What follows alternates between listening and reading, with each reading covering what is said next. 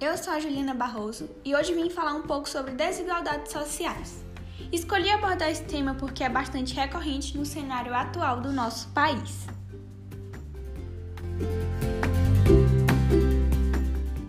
Pessoas deitadas nos bancos das praças pedindo esmola e crianças nos sinais de trânsito vendendo balas foi grande parte do que eu vi passeando pelo centro da cidade. Nesse momento, notei que o Brasil é um país muito mais desigual do que eu imaginava.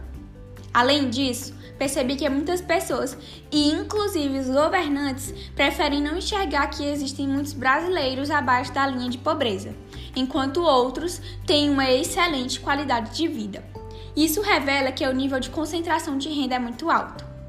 Não sei quando conseguiremos mitigar a pobreza e as desigualdades sociais, como prevê a Constituição Federal do nosso país, mas sei que estamos longe desse Brasil idealizado por ela.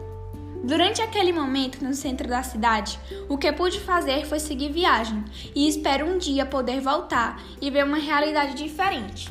Sem pessoas nas praças por não terem moradia, sem pessoas pedindo esmolas por não terem dinheiro nem para se alimentar e sem crianças tendo que trabalhar nas ruas.